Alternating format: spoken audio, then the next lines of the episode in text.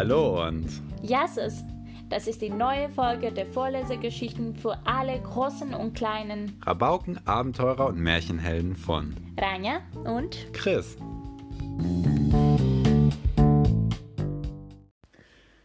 Aschenputtel.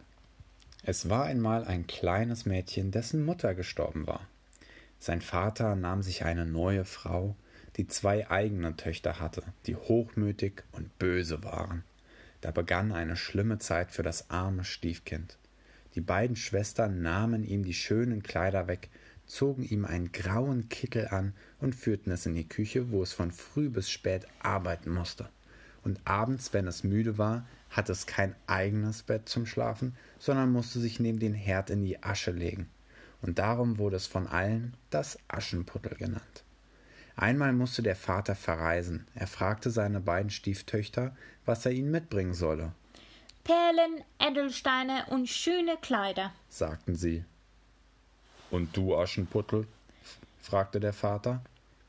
Das erste Zweiglein, das auf dem Heimweg an deinen Hut stößt, das bring mir mit, sagte Aschenputtel. Als der Vater wieder nach Hause kam, gab er Aschenputtel einen kleinen Haselzweig. Das Mädchen pflanzte ihn auf das Grab der lieben Mutter und weinte so sehr, dass es ihn mit seinen Tränen begoss. Aus dem Zweiglein wuchs ein schöner Baum, und Aschenputtel ging jeden Tag zu ihm und weinte.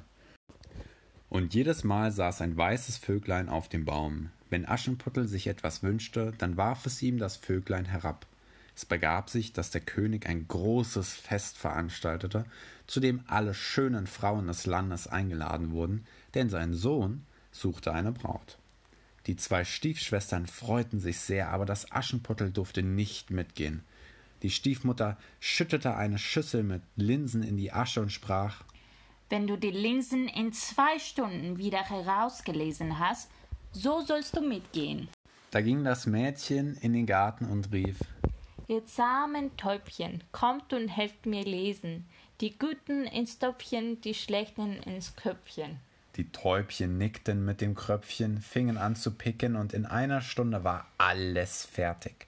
Aschenputtel brachte die Schüssel zu seiner Stiefmutter und freute sich, aber die sagte Wenn du mir zwei Schüsseln voll Linsen in einer Stunde aus der Asche herausgelesen hast, so sollst du mitgehen. Wieder rief das Mädchen die Tauben herbei, und in einer halben Stunde war alles fertig. Aber die Stiefmutter sprach Du hast keine Kleider und kannst nicht tanzen. Wir müssen uns ja schämen. Dann eilte sie mit ihren beiden Töchtern fort. Als niemand mehr zu Hause war, ging Aschenputtel zum Grab seiner Mutter unter dem Haselbaum und rief Bäumchen, rüttel dich, Bäumchen, schüttel dich, wirf Gold und Silber über mich. Da warf ihm das weiße Vöglein ein kostbares Kleid herunter und mit Perlen bestickte Schuhe. Eilig zog das Mädchen das Kleid an und ging zum Fest. Seine Schwestern und die Stiefmutter erkannten es gar nicht, so schön sah es in dem Kleid aus. Der Königssohn aber wollte den ganzen Abend mit keiner andern tanzen. Als das Fest vorbei war, wollte der Königssohn Aschenputtel begleiten, um zu sehen, wo es herkam. Aschenputtel aber lief davon. Schnell zog es das Kleid wieder aus, legte es zurück unter den Haselbaum und setzte sich in seinem grauen Kittelchen in die Küche zur Asche.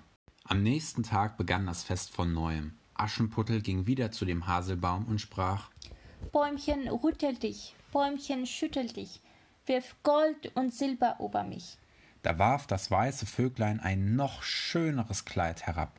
Aschenputtel ging zum Fest und wieder tanzte der Königssohn nur allein mit ihm. Als das Fest vorbei war, lief Aschenputtel wieder fort, brachte dem weißen Vöglein das schöne Kleid zurück und zog schnell das graue Kittelchen an. Am dritten Tag ging das Fest weiter. Wieder stellte sich das Mädchen unter den Baum und rief Bäumchen, rührte dich, Bäumchen, schüttel dich, wirf Gold und Silber über mich.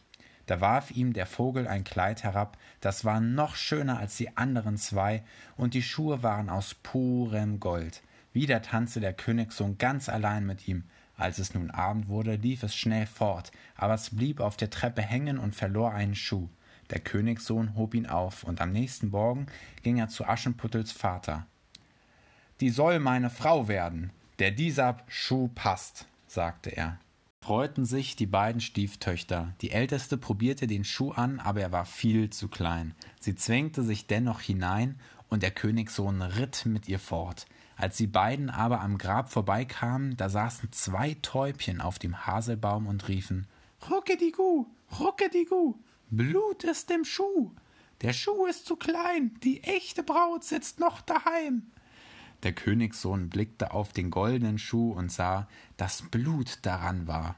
Da brachte er die falsche Braut zurück und bat die andere Tochter, den Schuh anzuziehen. Auch ihr passte der Schuh nicht, aber sie zwängte ihren Fuß hinein und der Königssohn nahm sie mit.